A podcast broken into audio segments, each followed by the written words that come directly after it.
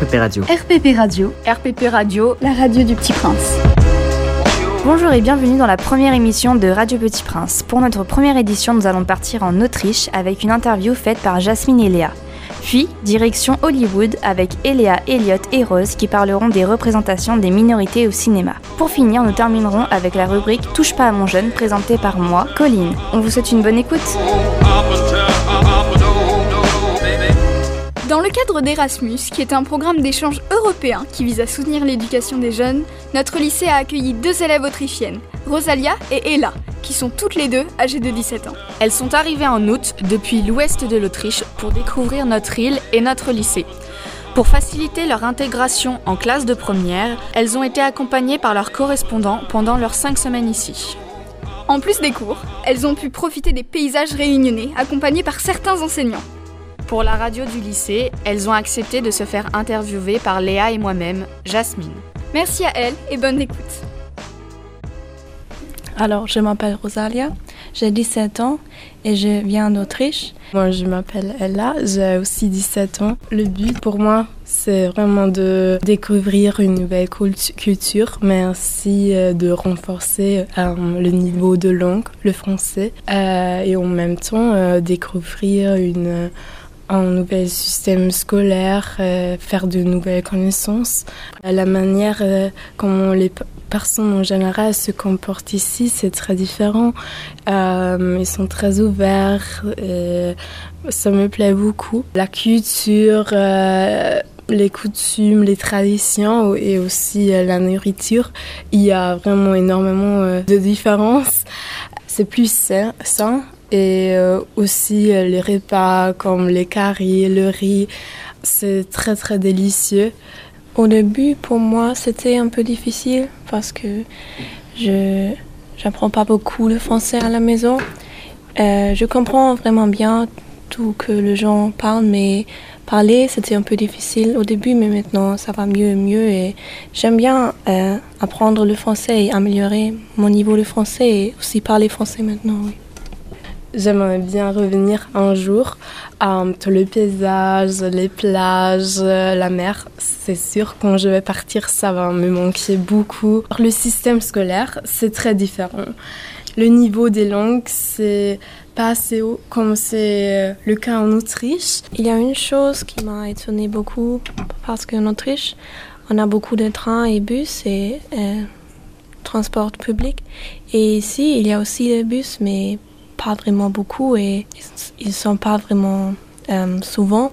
Beaucoup de gens, euh, la majorité, ils doivent prendre leur voiture pour aller euh, au travail ou à l'école et c'est vraiment une différence et je pense que c'est un peu mieux à la maison avec tout le, le, tout le transport public. Je veux dire merci beaucoup pour tous les, tous les gens qu'on a fait connaissance et aussi aux profs. Euh, j'aimerais aussi bien me remercier à tout, euh, toutes les personnes qui ont vraiment qui ont été vraiment très gentils avec nous. C'était vraiment euh, une ambiance super bien tous les jours. je recommande de faire un échange. C'est vraiment une expérience très très unique et euh, c'est un souvenir qu'on va jamais oublier. Les enquêtes. Les enquêtes de la RPP. Les enquêtes de la RPP.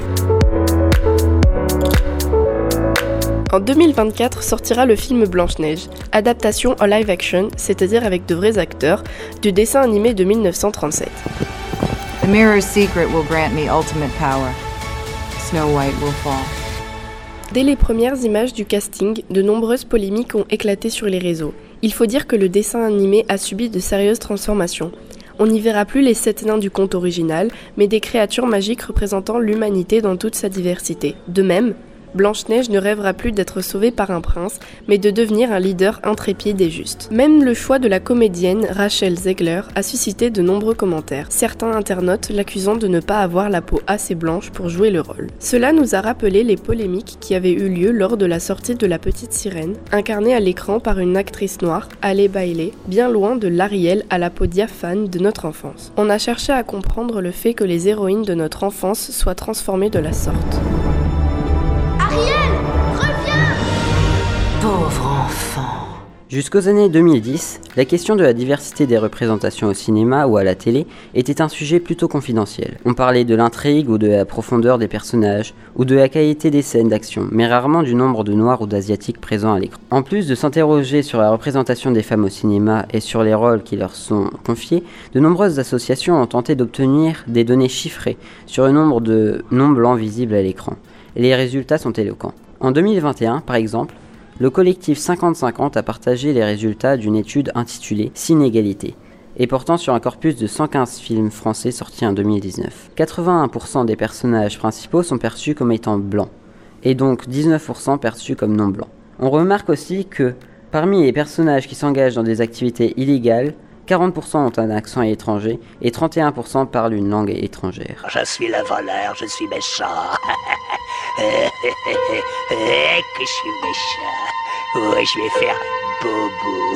Concernant la représentation des crimes à l'écran, dans les films analysés, 11% des personnages racisés commettent des crimes, contre 4% des personnages perçus comme blancs. Un chiffre qui monte à 13% pour les personnages perçus comme noirs. S'agissant de l'analyse des religions, une spécificité se fait jour.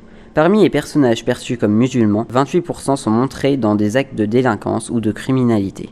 Pour la télévision, les données sont tout aussi claires. Selon l'ARCOM, les chaînes de télévision sont incapables de représenter la société française. En effet, on s'aperçoit que les personnes non blanches sont aussi très peu représentées, aux alentours de 15%, et de plus, elles tiennent dans 43% des cas un rôle négatif. Bien sûr, en France, il est difficile de connaître précisément le nombre de Noirs, d'Arabes ou d'Asiatiques, car ce genre de statistique est interdit. On sait juste qu'en 2016, 26,7% des personnes sondées par les défenseurs des droits déclaraient se percevoir comme non blanches, un chiffre bien supérieur aux représentations visibles sur nos écrans. Pour en revenir à Blanche-Neige ou à la petite sirène, il faut comprendre que les contes traditionnels font régulièrement l'objet d'adaptations qui modifient le texte original pour s'adapter à leur époque. Dans ce cadre-là, certains gros studios comme les studios Disney proposent une représentation qui tranche avec les précédentes. À la fois pour tenir compte des injonctions faites par un public toujours plus attentif, mais aussi pour séduire le plus grand nombre. Ces changements agacent certains spectateurs pour différentes raisons. Certains sont tristes de voir se transformer l'idole de leur enfance et d'autres, portés par une idéologie raciste, ne supportent pas de voir un héros ou une héroïne sous les traits d'un non blanc ou d'une non blanche. N'hésitez pas à venir témoigner à nous faire part de vos réflexions. Et à bientôt sur la RPP.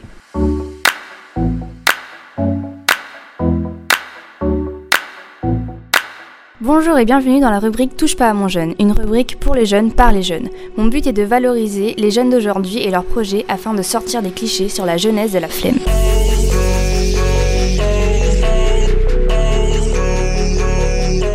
On se retrouve aujourd'hui avec un jeune seconde, Romain Louis Payette. Il y a deux ans, Romain s'est lancé dans un projet fou, le concours d'éloquence, d'où il est sorti vainqueur. Bah en fait, le concours d'éloquence est un projet qui a été mis en place pour donner la parole aux jeunes, pour qu'ils puissent s'exprimer sur divers sujets. Bah, en fait, ce qui m'a motivé, c'est que ben, j'avais un message à faire passer. Déjà, je suis en situation de handicap. Et je voulais dire que même si on est en situation de handicap, on peut réussir à faire des choses. Mon sujet, en fait, ça parle de l'éducation. Malgré les difficultés de la vie, on doit avancer pour atteindre nos objectifs. Bah déjà, ça m'a apporté de la confiance en moi. Déjà ça, et aussi même si j'ai un peu moins de confiance en moi en ce moment, je sais qu'il faut se battre pour réussir. Il faut se lancer en fait. La seule difficulté qu'on a, c'est de penser qu'on en a une si vous croyez en vous, même si vous êtes sur le mauvais chemin, vous atteindrez votre but quand même. Ben moi je suis un ami à Romain, depuis la, la cinquième on s'est connus dans le collège Aimé Césaire et euh, c'est moi qui au début l'ai accompagné euh, dans son chemin de d'arriver à parler en public, etc., à prendre confiance en lui et de plus en plus il y est arrivé tout seul et il a fini en quatrième par s'inscrire au concours d'éloquence. Et je l'ai encouragé à poursuivre ça parce qu'au début il avait, un petit doute, il savait pas vraiment si ça valait la peine, s'il en était capable. Et comme je savais que c'est quelque chose qui lui plaisait, je lui ai dit euh, vas-y, il faut que, il fallait qu'il prenne son courage à deux mains. Et il est arrivé, il a fini par, euh, terminer premier du coup. Et euh, c'était incroyable parce qu'il a pu rencontrer des gens. Il est même passé à la télé. Et du coup, bah, c'est génial pour lui.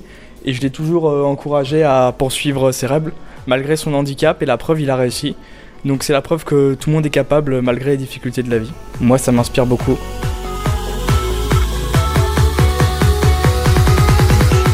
Merci à tous de nous avoir écoutés et à très bientôt pour une nouvelle émission.